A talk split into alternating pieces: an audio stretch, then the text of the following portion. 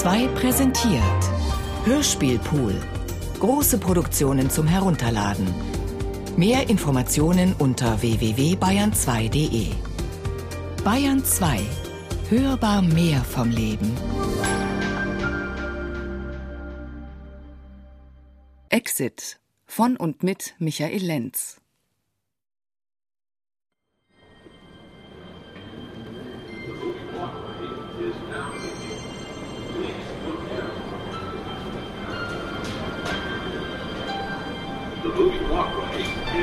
Please look down. The moving walkway is now ending.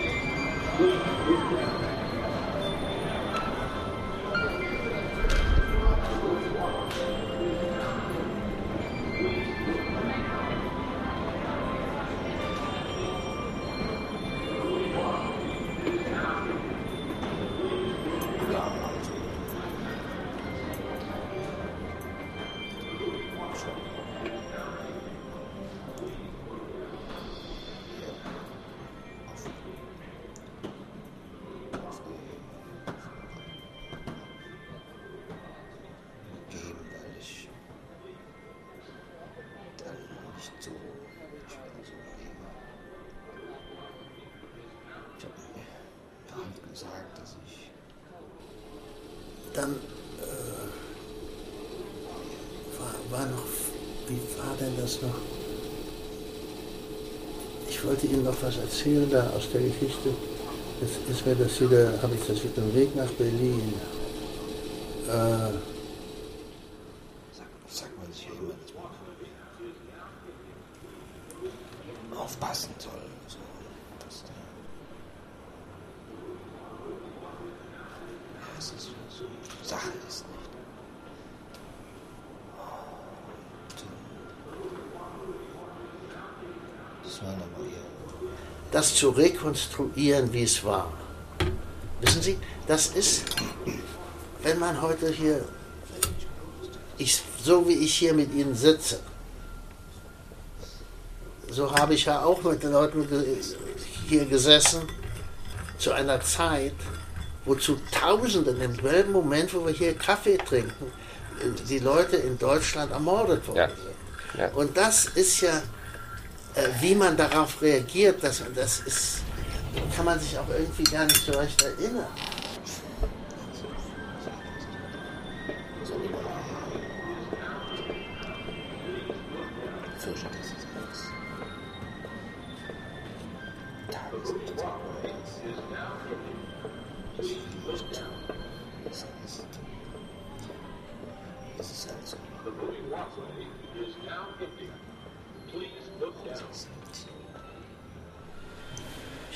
Ich Ihnen erzählen? Was wollen Sie gerne wissen?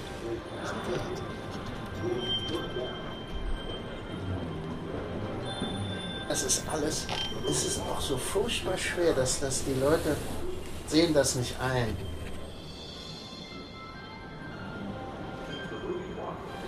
Ja, was, was kann man weiter darüber sagen? Ich weiß nicht. wenn wir ganz genau sind und dann äh, da uns das vor Augen führen, dass wir da immer in einer Situation, wo man nicht das, ähm, also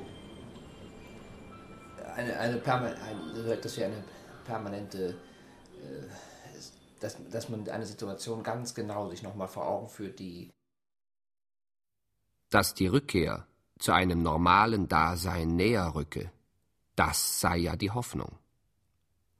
Vielmehr ist das ja zeitlebens unsere Hoffnung.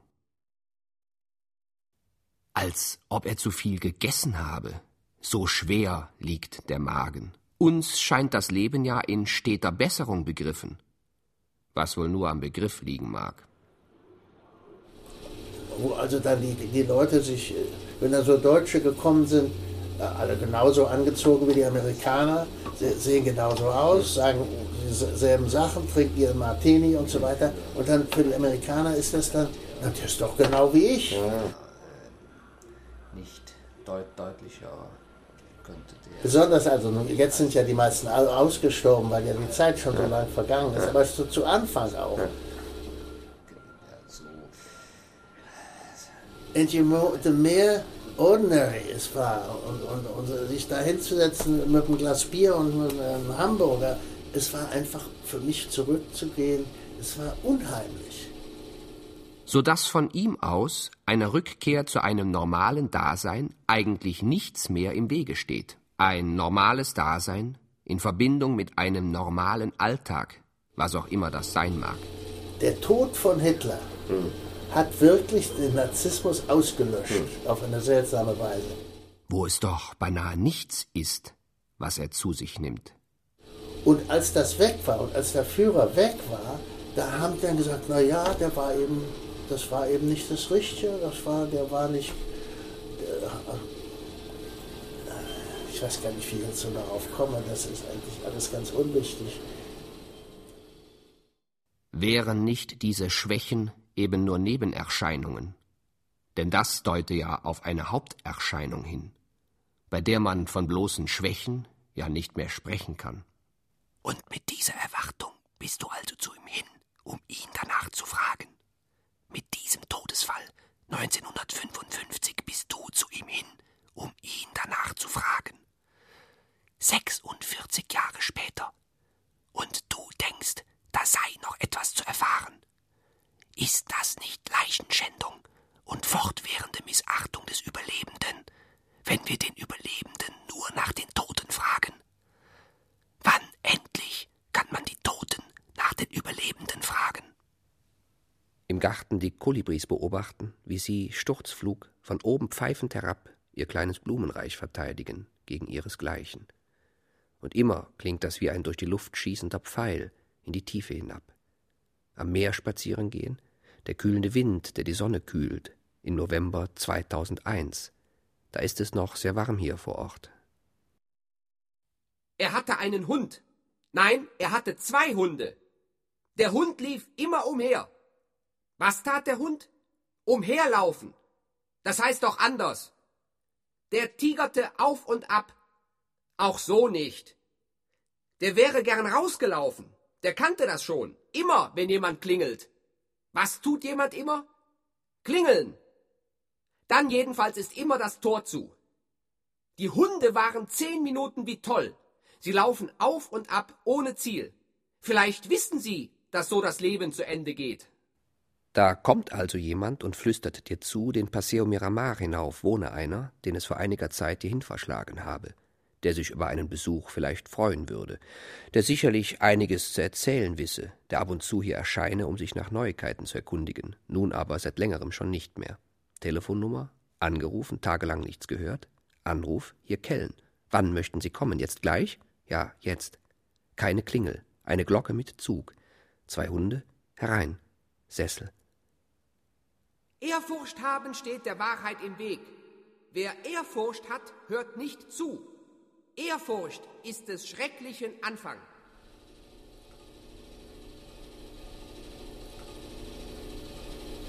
Ich mich nicht erinnern, ich habe komischerweise das nicht nie genau aufgeschrieben. Entweder 34 oder 35. Da war ich Student in München und bin dann da bei Nacht und Nebel, erinnere ich mich noch, im ersten, im ersten Monat des Hitler, des Hitler-Regimes, bin ich dann weggegangen aus Deutschland. Und äh, ich war, glaube ich, zwölf Jahre weg und bin dann als Soldat zurückgekommen, also als amerikanischer Soldat. Und dann war ich, bin ich ein Offizier gewesen und da im, für zwei oder so Jahre in, in Besatzungsdeutschland. Und äh, ja, was, wenn ich mir jetzt so das überlege, wie das war damals, also nach Deutschland zurückzukommen, wo ich also, das war ein unheimliches Erlebnis. Ich kann es eigentlich gar nicht beschreiben. Ich habe es auch nie versucht eigentlich zu beschreiben. Das ist schon eher ein Übel, ein Hauptübel, wenn auch in steter Besserung begriffen. Diese Stauung im Bein. Alles aus dem Kopf durch den schweren Magen in dieses Bein gerutscht. Wer redet denn von Ehrfurcht? Ist doch völliger Unsinn. Man kennt sich halt nicht. Als ob ich zu viel gegessen habe, merke auch ich plötzlich, obwohl die Rückkehr zu einem normalen Dasein näher rückt. Das ist ja die Hoffnung. Vielmehr ist das ja zeitlebens unsere Hoffnung. Als ob ich zu viel gegessen habe. Was das macht hat man sich Deutschland? ganz Was falsch sagt vorgestellt, man wie das in Es Deutschland wendet sich zum also Besseren. Zum Beispiel haben wir Immer. hier gesessen. Seitdem. Ich war Es ja wendet also sich, der sagt man Armee dann. als Soldat. Er jedenfalls sehe das nicht mehr. geglaubt, Da führe kein Weg so dran vorbei, dass er da nicht mehr hinkomme nach äh, Deutschland. dass die Deutschen alle dagegen wären. Das steckte im Sand drin. Was? Eine Rakete, ausgebrannt. Ja und? Da zeigte ein Mann drauf und sagte, das ist Deutschland. Auf Deutsch? In Belgien, in den Ferien. Am Strand. Wann das denn? 1970. Ja und? Ich wusste das nicht. Ist doch nicht schlimm. Dann übersetzt er noch, was auf diesem Bunker geschrieben stand. Das ist nämlich so, dass Man, man wacht auf Ich und meine, kriegt den Schrecken äh, erst genau in dem Moment. die meisten Leute, die also auch besonders hier Amerikaner man wieder, Schwelle wieder überschritten hat die sehen das dass man vom, soeben noch dachte, man sehr müsste vom, vom wirtschaftlichen festhalten. Stand. Also keine Ar also, also Arbeitslosigkeit und, und, man und äh, wenig zu essen und so weiter und so weiter. Und das ist natürlich alles, waren alles contributing factors dabei. Aber dadurch wird man doch noch nicht ein Nazi mit einem tausendjährigen Reich und schlägt alle Juden tot und so weiter und so weiter. Hat ja gar überhaupt gar keinen Zusammenhang für meinen Das Begriff. ganze Zimmer steht völlig unter Wasser. Es ist eine Katastrophe. Das gesamte Zimmer, ungefähr zwei Zentimeter, diese, diese Steinboden, diese, was ist das, so Terrakotta-Boden, keine Ahnung, das ist Stein, diese Schwelle über brauner, braunrötlicher Stein, dass man noch so gerade einen Moment erhaschen wollte, drauf, sonst fast nichts in diesem Raum. Das steht komplett unter Wasser, zwei Zentimeter steht das Wasser. unter dem Baum geästet, Schleier herab, in den Himmel ragen, diese Schleier, dieses Grauer, dieses Herabhängende, diese Fasslosen, diese Schleier, diese, dieses Geäst, dieses Herabhängende, diese, dieses Herabhängende, dieses, dieses hinaufragende Herabhängende, diese Schleier, das Grau, das hinabsenkende, dieses Graue, dieses langsam so herabsinkende, dieses herabsinkendes mit den Vögeln und mit den Vögelschreien und dem zusammengerechten, diesen Art Reisigaufen, diesen gesenzten, nicht, nicht gemähten, diesen abgefallenen, geknickten, beim Laub aufrechen, zusammengehäufelten Haufen. Bin ich das noch? Zurückkommen und nichts mehr vorfinden. Innerlich völlig unberührt. Davor stehen und nichts empfinden als diese himmelschreiende Belanglosigkeit. Seit Jahren fährst du erinnernd da nochmal vor, steigst aus, stehst starr davor und nichts. Ich bin einmal nach Deutschland zurückgegangen. Wenn mir das Geld ausgegangen war, alles ist schief gewesen. Ich habe in Jugoslawien, bin ich nicht zurechtgekommen. Ich musste für ein paar Tage nach Deutschland. Das war im Jahre 37. Und da habe ich einen Bekannten getroffen, der ist mit dem Auto von München nach Berlin gefahren. Ich bin mitgefahren. Und es war ein unvergessliches Erlebnis. Der hatte eine Reifenpanne und dann also sind wir da stecken geblieben. Und da ist so ein Mann gekommen, ein sehr netter Mann, der hat uns geholfen, hat das Rand aufgemacht und okay, also grüß Gott und, und so. Und wie wir weggegangen sind, der, mein Freund war schon in seinem Auto, ich wollte da auch gerade einsteigen, dann sagt er zu mir, Heil Hitler. Ein kleiner Scheißer, irgend so ein kleiner Kerl. Und ich sitze, stehe da, meine Familie war noch in Deutschland, die halbe Familie in Deutschland. Mich hätten sie umgebracht, mich hätten sie totgeschlagen, wenn ich gesagt hätte, Heil Hitler. Was, also was kostet es mich? Aber das konnte ich nicht, denn mein Freund, der hat das nicht gesagt.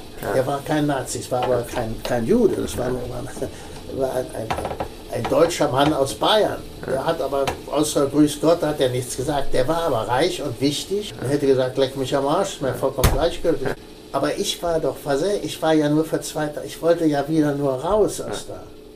Das war ein unglaubliches Erlebnis. Wo ist die Wehmut? Wo ist jetzt das Glücksgefühl, endlich mit dir selbst wieder im Reinen zu sein? Niemand kennt dich. Niemand sagt guten Tag. Die Fassade ist neu gestrichen worden. Man hat die Eingangstür ausgetauscht. Die Sonnenschirme sind noch von früher. Jetzt sind sie verrottet, kümmert aber keinen. Das leuchtende Rot vom Regen völlig ausgewaschen. Alles an uns ist noch von früher. Du willst doch nur eine gewisse Deckungsgleichheit herstellen zwischen dem, der jetzt hier sagt und hier jetzt, und dem, der dir immer vor Augen steht, wie er damals hier vor diesem Haus gestanden hat und dieses Haus zum ersten Mal erblickte. Ich bin mit der Eisenbahn gekommen, aus, aus Jugoslawien. Und äh, ich habe dann nicht, ich hab dann nicht äh, Heil Hitler gesagt. Also ich hätte mal, wenn ich es gesagt hätte, ich bin dann ins Auto gestiegen, der hat, der hat sich dann wütend umgedreht und, und, und, und ist weggegangen. Und, und ich bin dann nach Berlin gekommen, in Schweiz gebadet vor diesem Erlebnis, wissen Sie? Ich war doch, meine Mutter war noch in Berlin, meine Schwestern waren noch in Berlin, äh, mein Vater war auch ausgewandert. Wie solch so ein Erlebnis kann man doch heute gar nicht beschreiben. Und jetzt steht er wieder vor diesem Haus und er findet alles so vor, wie er es in seine Erinnerung verlassen hat. Er hat es im guten Glauben verlassen, eines Tages hierhin wieder zurückzukommen, um wieder anzuknüpfen an diese Momente der Geborgenheit und Selbstauflösung. Belgien, Österreich, alles Ferienhäuser. Und wir sagen auf Wiedersehen. Bis nächstes Jahr. Und alle winken. Und nächstes Jahr kommen wir nicht wieder. Wir kommen nicht mehr wieder. The moving walkway is now ending.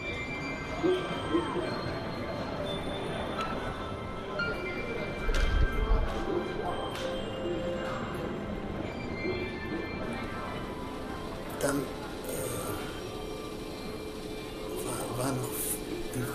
das noch? Ich wollte Ihnen noch was erzählen da aus der Geschichte, auf dem Weg nach Berlin. Naja, das übrigens auch, als ich, dann bin ich also weggefahren, mit dem Zug, wissen Sie, von Berlin raus wieder nach zwei Tagen. Und an der Grenze nach, nach, nach, nach Dings da, nach Holland, äh, da haben die mich nicht reingelassen, in die, in die Holländer weil, weil ich einen deutschen Pass hatte und der war irgendwie nicht so, wie sie wollten. Und, das war, und da haben die mich doch zu, nach Deutschland zurückgeschickt. Konrad Katzenellenbogen alias Konrad Kellen. Und da habe ich mir gedacht, jetzt ist also bestimmt aus. Ich komme zurück nach dann. Jugend in Deutschland, Elternhaus in Berlin. Mit der deutschen Braunfärbung Exilgedanken. War noch ein anderer mit mir, der ist mit nach, dann nach Berlin zurückgefahren. Ja. Ich bin aber gleich ausgestiegen an der nächsten Station in Deutschland. Den Gerüchten folgen Tatsachen. Die Tatsachen werden hochgerechnet. Aus Berlin also raus. Über Frankreich, Holland, Jugoslawien nach New York. Von New York nach Los Angeles. Und äh, naja, da war ich wieder dann in der Falle, wissen Sie. Pacific Palisades, Paseo Miramar. Die schmale, geteerte Straße hoch. Dem Meer den Rücken kehren. Und dann kam so ein Bahnhofvorsteher, so ein großer Kerl, kommt da an und sagt, wo kommen Sie denn her?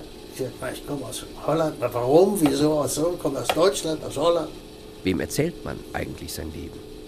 Hast du diesen Geruch noch in der Nase? fragt man dann. War es hier, auf diesem Weg, wo wir uns schon nicht mehr verstanden haben? Brachen wir hier schon auseinander? Und so, und, und dann habe ich dann gesagt, naja, also wissen Sie, in Deutschland könnte das nicht passieren. Das ist alles besser organisiert. Ah, wollen Sie mit mir einen Schnaps trinken? Ah, habe ich gesagt, ich trinke auch mit Ihnen Schnaps.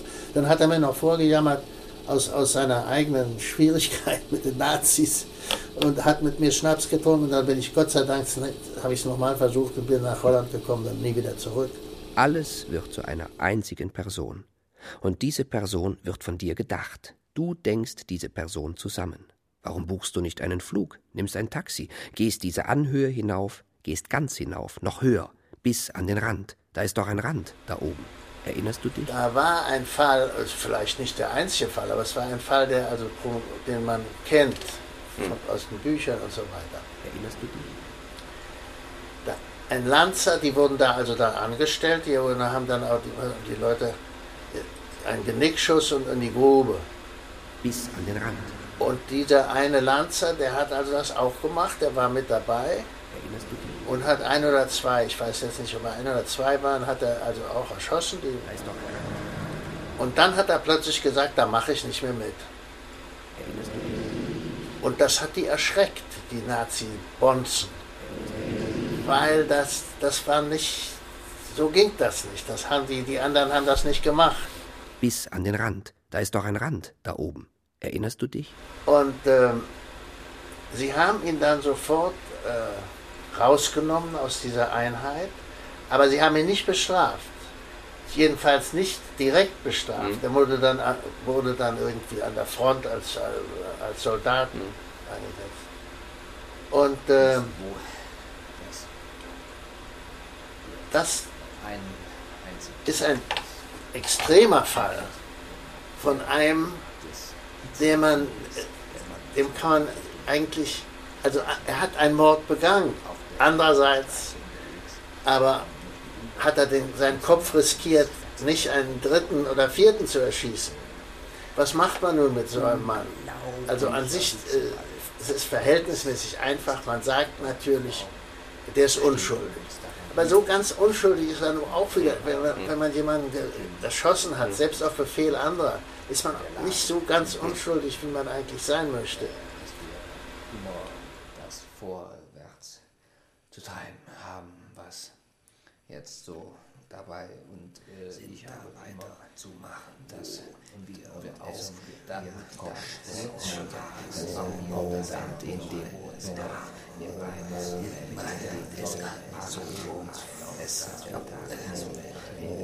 Moment, in dem da einmal nur wenn wir Moment, in dem auf diesen einen Moment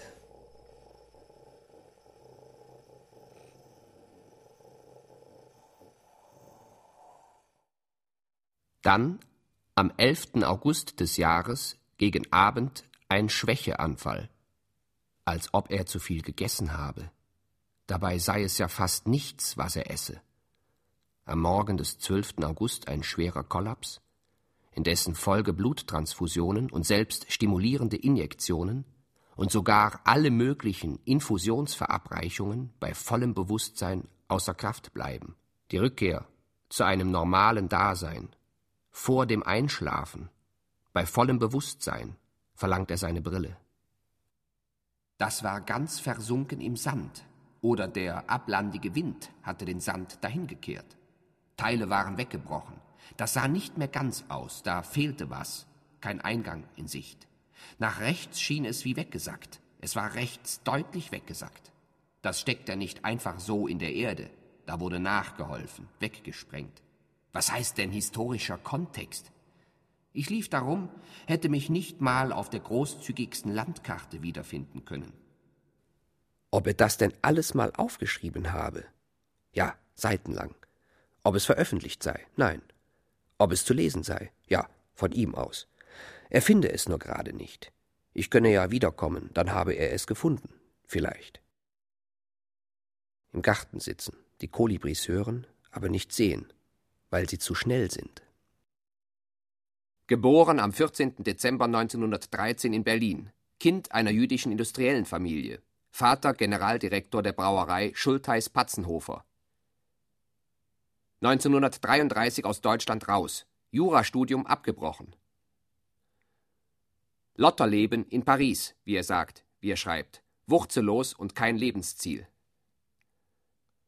1934 Röhmputsch, Katzenellenbogen arbeitet im jugoslawischen Ljubljana in einer Automotorenfabrik. 1937 kurzfristige Rückkehr nach Deutschland.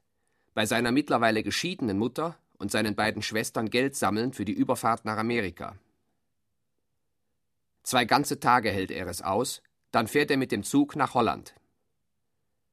Er hat jetzt ein US-Visum. Sieben Tage dauert die Schiffsreise mit dem holländischen Dampfer Statendam nach New York. Aus Katzenellenbogen wird Kellen. Der Schnurrbart, wie er ihn nennt, hat ihm seine Heimat gestohlen. 1941 bis 43 als amerikanischer Staatsbürger Thomas Manns Privatsekretär in Pacific Palisades bei Los Angeles. Tippt dessen Manuskript Josef der Ernährer ab. Als amerikanischer Offizier der psychologischen Kriegsführung Teilnahme am Zweiten Weltkrieg. Als Besatzungsoffizier in Deutschland bei der Entnazifizierung mitwirkend nach seiner Rückkehr in die USA 23 Jahre lang für die Rand Corporation in Santa Monica, Kalifornien tätig, der berühmten amerikanischen Denkfabrik. Er veröffentlicht mehrere geschichtliche Bücher. Na, first aber, die haben es nicht verstanden. Zweitens, sehr viele haben es auch nicht geglaubt. Aber als eine berühmte Public Opinion Survey gemacht worden, ich weiß jetzt die Einzelheiten nicht mehr, in Chicago. Ja, das ist, wenn ich, was meine Ansicht nach über die Deutschen als Gruppe, als Land, als, als People, ist, dass sie so extrem sind. Ich hatte eine seltsame Weise hier nach Amerika zu kommen. Ich kannte keinen Menschen. Äh, und ging dann in ein Hotel und da hat das Telefon nicht funktioniert. Wurde alles verschwiegen, aber andererseits wurde auch alles wieder offen zugegeben, sodass die Leute konnten sich erschrecken, zu Tode erschrecken in Deutschland selbst. Gleichzeitig aber auch wieder wurde dann behauptet, ein lyrisches Gedicht sagt, dann weint er mehr als irgendeiner, den ich irgendwie nennen könnte. Wenn er sich über was ärgert, ärgert er sich mehr wie die anderen. Und dann habe ich danach gefragt, dann kam also ein Mann mit so einem Ding, äh, um das Telefon zu reparieren. Hm. Und hat sich zu diesem Zweck auf mein Bett gesetzt. Hm. Und äh, die Deutschen haben komischerweise die Reputation in der Welt, als ob sie eben sehr steady wären, sind aber völlig unsteady. Für meinen, das ist für meinen Begriff das Geheimnis der Deutschen. Das fand ich also außerordentlich seltsam, dass ja. einer da reinkommt ja. und setzt sich, ohne was zu fragen, ja. setzt er sich also auf das Bett, um dann den, den Apparat zu untersuchen. Haben dann wieder das, das, die Groll, sogenannte Grollpropaganda. Die nannten das dann Grollpropaganda.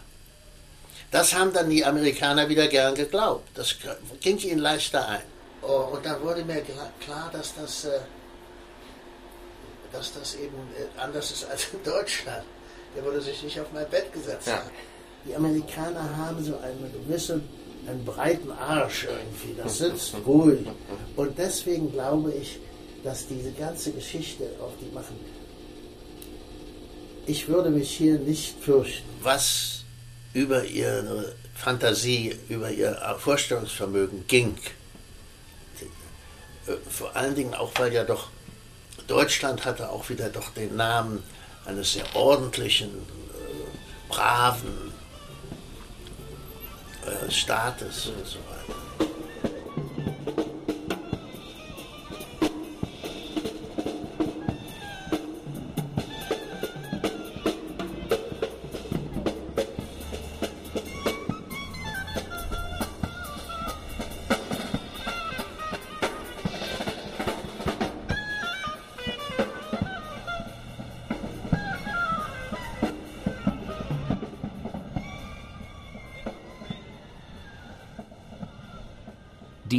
Augenblicklich ausgehändigte Brille setzt er augenblicklich auf die Nase. Er sieht durch die Brille hindurch nichts anderes, als was er nicht auch zuvor ohne diese Brille und was er nicht durchs ganze Jahrhundert hindurch so oder zum Verwechseln ähnlich schon immer und einmal gesehen hat, jetzt nur vielleicht ein bisschen enger, ein bisschen fixierter, eintöniger, rückt das normale Dasein näher, wo es doch beinahe nichts ist, was er gestern noch, wo es dann noch weniger als beinahe gewesen ist.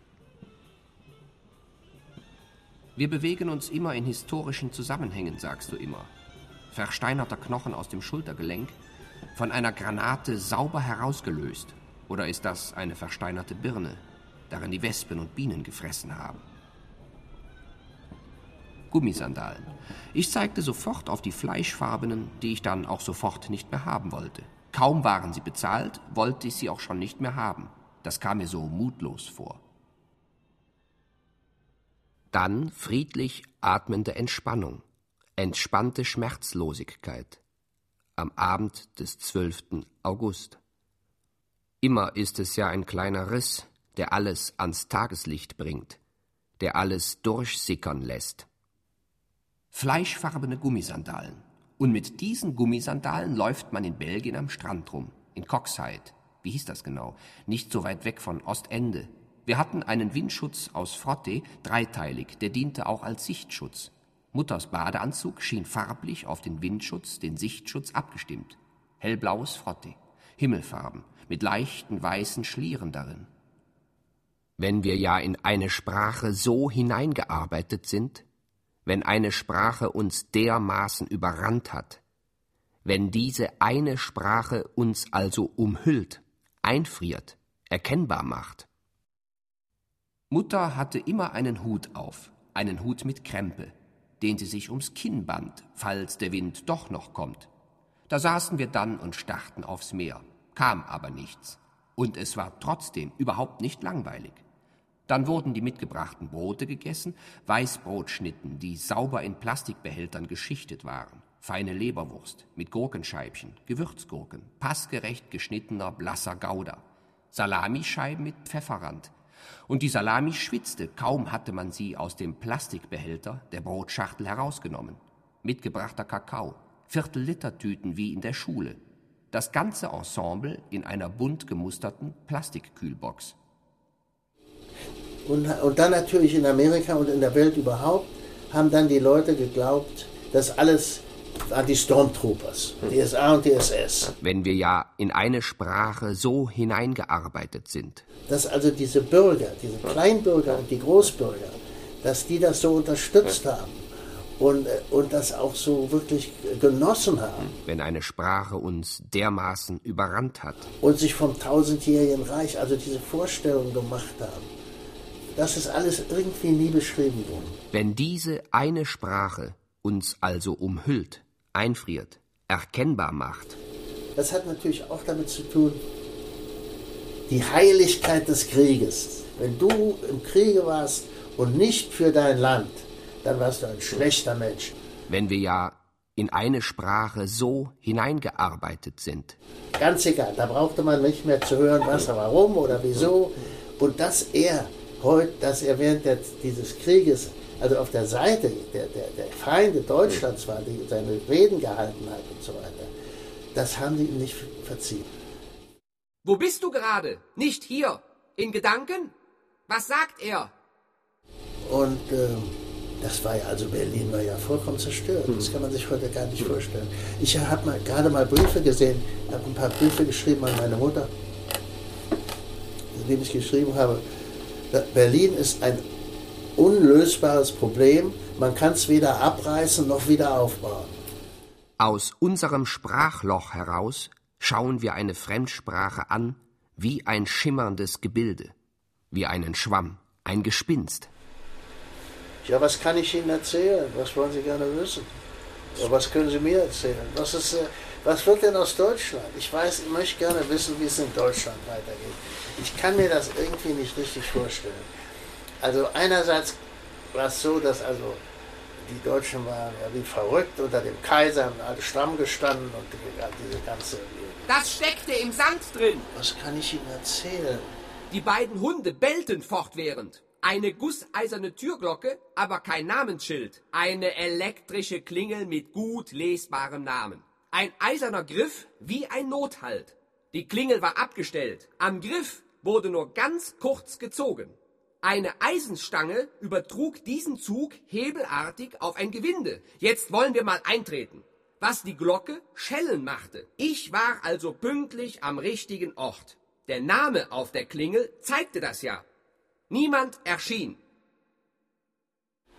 Ja, sonst kann ich Ihnen eigentlich nichts erzählen. Heringe hieß das. Das war ja kein Zelten, nur Windschutz. Mit den Heringen hielt der bombensicher. Ein Gummihammer. Mit einem Schlag waren die Heringe in den Sand gedroschen und versenkt. Ich habe seitdem kein Weißbrot mehr gegessen. Weißbrot ist weiß wie der Tod. Ich war also pünktlich am richtigen Ort. Der Name auf der Klingel zeigte das ja. Niemand. Es erschien. war mehr so ein stoßartiger Schlag gegen Metall, eine dumpfe Wucht. Niemand kam. Mehrfach hatte er gebeten, doch vorbeizukommen. Schließlich sei er da, wo er herkomme, über 50 Jahre lang nicht mehr gewesen. Auch lautes Rufen blieb unbemerkt. Vielleicht war die Klingel im Haus sehr wohl zu hören. Die Hunde, von denen er erzählt hatte, schlugen nicht an. Notbremse heißt das. Abwesend Der Griff war einer Notbremse. Abschrecken konnten die sowieso keinen. Liebe Dinger, aber völlig erbärmlich. Dass man macht, was die gemacht haben. Selbst nachdem sie es gemacht haben, kann man sich im Grunde nicht vorstellen. Man kann sich im Grunde nicht vorstellen, dass sieben Millionen Menschen verheizt werden und das Fett wird, und vor allen Dingen auf deutsche Art, dass die Deutschen das, das ist eben das wirklich für mich so Unheimliche, was es in anderen Ländern nie geben würde. Dass die denen nicht nur die Zähne ausgeschlagen haben, sondern das Gold an die Reichsbank geschickt haben. Also Sonnenwarmer Sand, das ist ja wie auf einem Pferderücken. Einer der stets präsenten Eindrücke ist Sandliegen, Sandseligkeiten und die Benommenheit, wenn man dann doch noch aufgestanden ist. Der Moment, da man sich gleich wieder hinlegen will und es gar nicht verstehen kann, dass Erholen so was Unerholsames hat. Aufstehen, umhergehen. Einfach mal weggehen, sich entfernen, den Füßen nach. Unbeschwert sein und doch gewisse Vorstellungen davon haben, wie denn der Tag es doch noch zu was bringen kann. Diese Bürokratie, diese tödliche Todesbürokratie, wenn ich so darüber rede, was ich selten tue, und wenn mir das so durch den, ich habe ja eine vollkommen amerikanische Familie, ja. wenn mir das so durch den Kopf kommt, kann ich es eigentlich auch nicht verstehen. Du stehst vor dem beschriebenen Haus ohne Hausnummer, kein Namensschild. Du bist diese Anhöhe hinauf und immer der Straße gefolgt, dem geteerten Weg. Das Haus hat einen kleinen, kaum einsehbaren Garten. Links vom Haus an dieses unmittelbar angrenzend eine Garage. Erst jetzt fällt dir auf, dass die Garage leer ist. Er ist jetzt über 90 Jahre alt. Er war circa 88 Jahre alt. Eine dann tatsächlich einsetzende Stimme kann nur enttäuschen. Altertum interessiert ja nur deswegen, weil wir es nicht mehr hören. Der beschriebene Schweigen Ort, davon, der immer da ist, plötzlich im Gedächtnis, gesehenes Altertum ist Neuzeit der beschriebene, Schweigen davon, der beschriebene Ort, davon, der, gesehen, der immer da ist, Altertum im Gedächtnis, gesehenes Altertum ist Neuzeit. Er war bei uns zu Besuch. Ja. Ich habe das nicht allgemein erzählt, aber es ist ja kein Geheimnis. In, in unserem Haus in Berlin mit seiner Frau. Das ja. war seine zweite Frau. Ja. Das war so ein Faktotum eigentlich, die also für ihn alles gemacht hat. Ja. Und er war in England gewesen, zu einem Meeting. Und, und die Sache war so. Da war ein Kongress in Deutschland gewesen von, von solchen Leuten, die ihn kannten und die Frau eines berühmten Professors, berühmten amerikanischen Professors, hat ihm angeboten, ihn nach England zu begleiten, weil er nie alleine gefahren ist und keine, nicht mit Tickets und kein Geld und so weiter. Und Elsa Einstein war delighted, weil sie nicht gerne mit dem Schiff gefahren ist hm. und hat ihm also hat ihn also losgeschickt mit dieser Frau. Da war er in England, hat er gesprochen, ist er zurückgekommen, da waren sie dann, war er dann bei uns zu Besuch. Und meine Mutter hat gesagt, wie war es denn? Also so weiter. Das war alles, alles sehr gut. Wie war denn die Fahrt? Ja, hat er gesagt, die Fahrt, das war so, da ist er also auf das Schiff gestiegen, das ging dann von Hochmann Holland und kaum hat er sich ins Bett gelegt, ist die Frau erschienen, die ihn also äh, zu führen sollte nach Dingster, nach, nach London. Und dann sagte seine Frau Elsa, ja was, Albert, was hast du da gemacht oder so? Da hat er gesagt, ja, die wollte mit mir ins Bett gehen. Das habe ich dann auch gemacht. Ach, also die ist fast ohnmächtig geworden. Ja. Meine Mutter war furchtbar embarrassed, hat sich furchtbar, ja. wusste gar nicht was. Da hat er sich schief gelacht. Hat gesagt, ihr Weibsvolk, hat er gesagt. Was? Das ist ja also aus, der, aus Süddeutschland ne? Vom Haus aus kein Blick aufs Meer. Im Rücken das Meer, keine Brandung. Die Anhöhe hinunter aufs Meer in Gedanken. Steht man hier oben, denkt man nicht ans Meer. Auch im Sommer kaum schwimmbar das Meer. Die Kälte des Meeres bedarf jahrelanger Gewöhnung. Der Beschreibung nach kann es nur dieses Haus hier sein, mit seinem eisernen Gatter. Hierhin bestellt vor ein Haus, das augenblicklich unbewohnt erscheint. Eisenstangen ragten aus den zerfallenen Brocken heraus, verrostete Spieße, manche seitlich weggebogen, der ganze Klotz in mehrere Teile zerbrochen. Eine unbeschreibliche Hässlichkeit. Das stand so weg, war ein und dasselbe, das nicht mehr zusammengehörte. Unwillkürlich schaut man nach unten, auf den Boden, auf die eigenen Füße, ob da noch nicht der Boden unter den Füßen weggebrochen ist. Ob das hier gelandet ist und niemand mehr hat es wegschaffen können, so schwer ist das. Die auseinandergesprengten Brocken ließen genug Raum, dass man zwischen sie ins Innere hineingelangen konnte. Hielt man die Hitze des Sandes nicht aus, kühlten die Füße nun so schnell ab.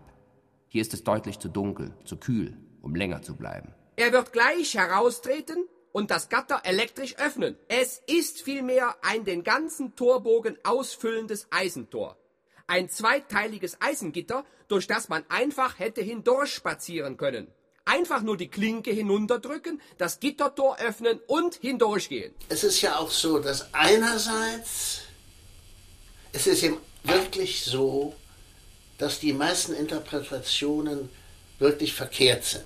Dieses Haus hier, auf der Höhe wie beschrieben, umgeben von parkähnlichen Wohnanlagen, die Vorgärten besetzt von paradiesischen Gipsfiguren. Dieses Haus hier unauffälliger, ein bisschen europäische Antike einfach ein zitatloser Bau Historisch aus den 60ern. ist da nur die ein Natur, Bau, schon Neubau, vorher da Kastenförmig, den Türglocken wächst das Korsett durch den du Gips. mit dem Rücken Überall sprießen Eisenstangen in Amerika. Hier, ein neunstündiger Flug und er ist nicht da. Du fängst an, alles zu überprüfen. Das ist hier ja eine ganz andere Jahreszeit als in der prallen Sonne. Pralle Sonne, die ihre Hitze auf den Körper wirft. Das strandet da an, prallt dagegen. Hier aber beginnt die Abkühlung untergriffig zu werden. Man geht auf Zehenspitzen wie auf brennendem Sand. Das Innere des Bunkers ist jetzt außen. Sind das die sogenannten historischen Zusammenhänge? In schöner Stille tasten die Augen die Betonwände ab, Liebesbekundungen, Namenszüge. Hinten rechts eine Feuerstelle. Beim Hinausgehen greift von unten etwas in den Fuß, ein versteinerter Knochen aus dem Schultergelenk, von einer Granate sauber herausgelöst. Oder ist das eine versteinerte Birne, darin die Wespen und Bienen gefressen haben? Das kalte, graue Stück wird aufgehoben und mit hinausgenommen. Ich weiß nicht, ob ich Ihnen das erzählt habe, äh, ich mich nicht erinnern kann. Die Leute wollten sich mit ihm immer über ganz große Sachen unterhalten und ihn vielleicht auch sehr zu beeindrucken. Das hat ihn überhaupt nicht interessiert. Was ihn interessiert hat, war das, das Leben. Es muss doch hier Amerika sein. Ist es denn nicht mehr Amerika, wenn es nicht mehr New York ist? Hier ist jedenfalls nicht New York. Wenn einer erzählt hat, hat eine Reifenpanne gehabt und da ist irgendwas Komisches passiert oder was Seltsames passiert oder was Schreckliches passiert, das hat ihn interessiert. Er saß in, in, in seinem Arbeitszimmer doch ziemlich isoliert und hat überhaupt ein isoliertes Leben geführt und saugte eigentlich auf, so was andere Leute zu, zu, ihm brachten. Was auch der Grund war, dass die Leute oft, wenn sie mit ihm zusammen waren, nachher sich nicht erinnern konnten, worüber das Gespräch eigentlich war. Das hatte damit zu tun, dass er nichts gesagt hat. Er hat die Leute gefragt. Mit der Schulterbirne in der Hand machten wir dann eine Runde um diesen gesprengten Bunker. Was sehen wir, was steht da gegen die unserem Eingang gegenüberliegende Wand gelehnt? Was ist das für eine silbergraue Hülle, mannshoch und schief aus dem Boden raus, nach oben hin breiter und ganz oben himmelragend zerfetzt, kopfüber im Sand? Wir sitzen so, so in so unserer Heimatsprache sitzen immer wir zwar eine, eine, eine Sprache, war das, das zwar eine Sprache denken, uns aber nicht in diese hineindenken, so, so in unserer Heimatsprache festsitzen, Sprache, Sprache war das Sprache denken oder gar aus ihr herausdenken können. Eine Rakete mit Hakenkreuz und neben der Rakete mit Hakenkreuz an die Wand des Bunkers gepinselt herzliche Grüße an Deutschland auf Flämisch. Ein erster Hinweis, ein erster klarer Beweis, dass es ein historisches Bewusstsein geben muss. Mit dieser Rakete hatte das in den Tag hinein Leben ein querstehendes Ende. Ist das plötzliche Wissen darum, dass es ein Vorher und Nachher gibt, das Ende der Welt oder deren Anfang? Die Misinterpretation der ganzen Angelegenheit ist einfach für meinen Begriff ungeheuerlich, aber man kann damit gar nichts anfangen. Ich, ich sage Ihnen das hier ähm, Sie können damit ja auch nichts anfangen. Es kommt mir so durch den Sinn, äh, das Einzige, was wir mit Sicherheit sagen können, ist, das Erklingende, Das zu Hörende ist nicht unsere Heimatsprache. Man kann so sagen, wie ich gerade gesagt habe, am Narzissmus ist nichts Seltsames. Die Leute haben gehungert, die Leute haben nichts zu fressen gehabt, die Leute sind, haben den Krieg verloren, die Leute sind, haben kein Prestige in der Welt gehabt. Na, also sind sie halt Nazis geworden. Ganz verständlich.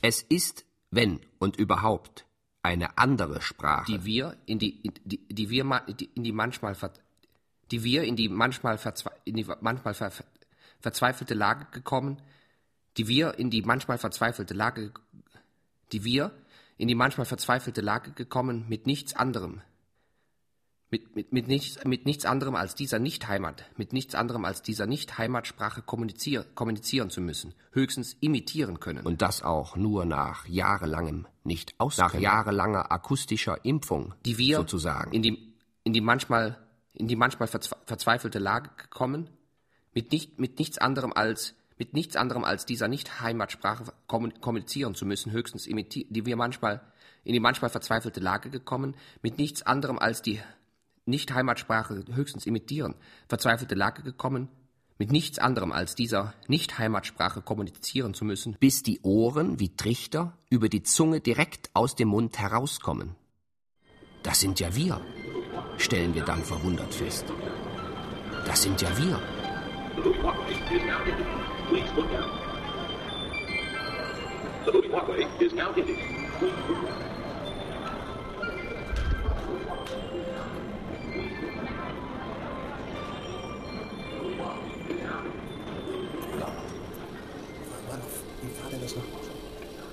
Ich wollte Ihnen noch was erzählen da aus der Geschichte. Jetzt, jetzt das wieder, habe ich das auf dem Weg nach Berlin. Äh, Sag mal, ich Aufpassen soll.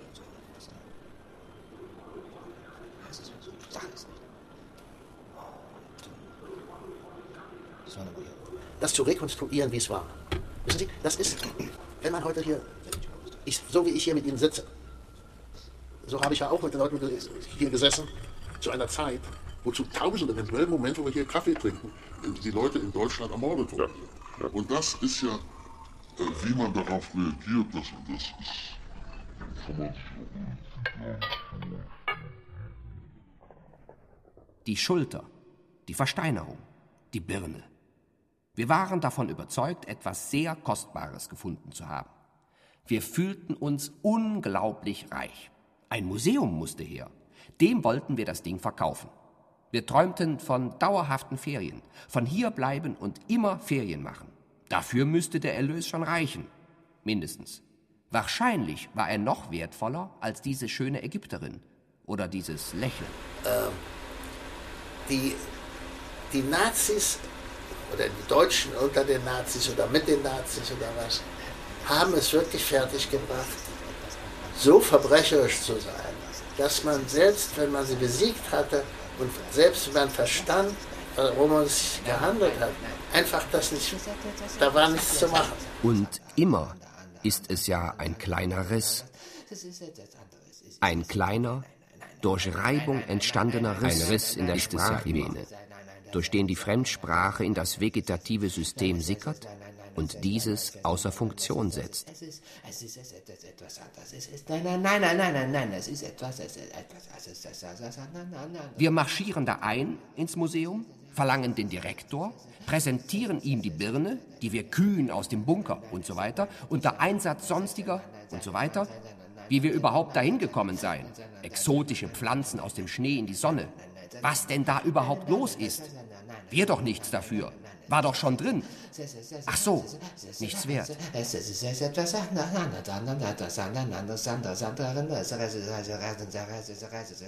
Am 11. August gegen Abend also zunächst ein Schwächeanfall. Was mich irgendwie berührt hat,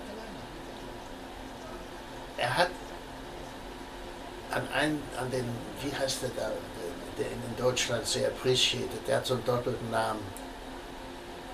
Er hat an den geschrieben, äh, kurz vor seinem Tod, es lichtet sich.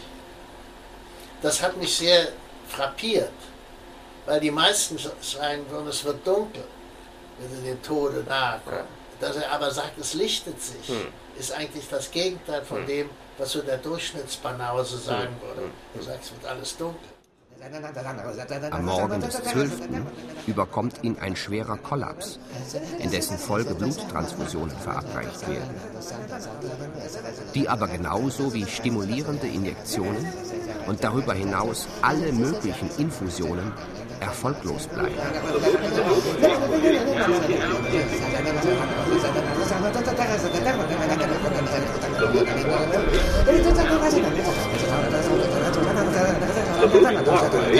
Da habe ich die Birne halt mitgenommen und jetzt liegt sie seit Jahren in einem Vitrinenschrank.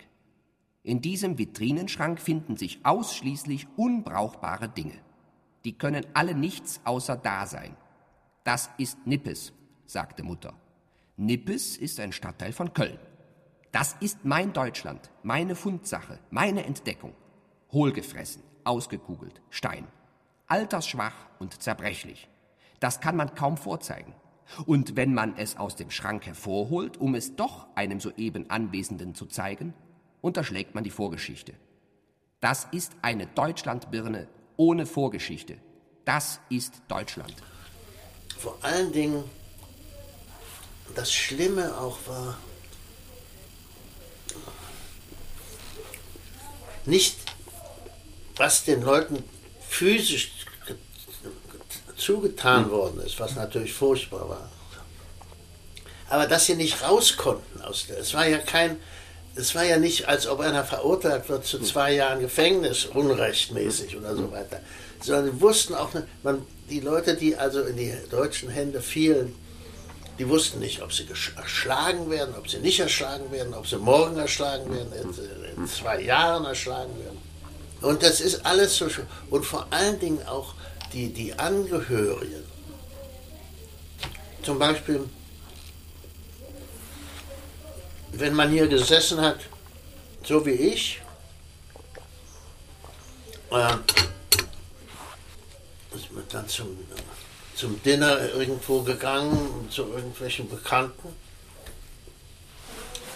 Mit meiner Frau. Und, der Riss also, der das vegetative System schließlich außer Funktion setzt. Jetzt sitze ich da über meinem äh,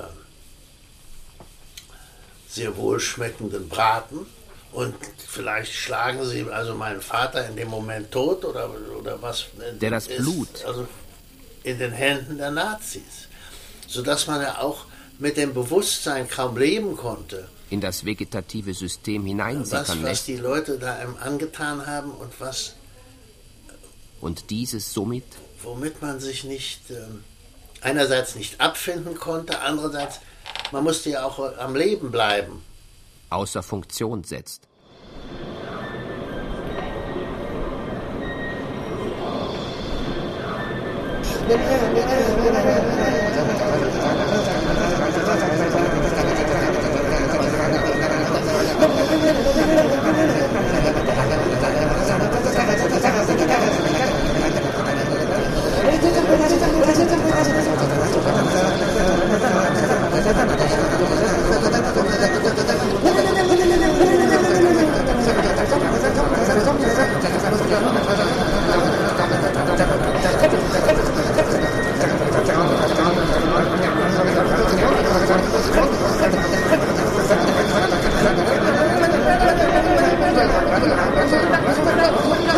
So ist es mit der Sprache, so ist es vor dem Einschlafen.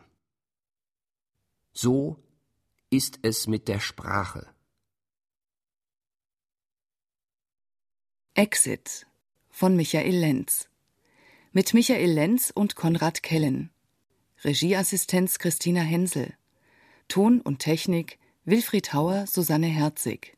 Regie Michael Lenz. Produktion Bayerischer Rundfunk 2005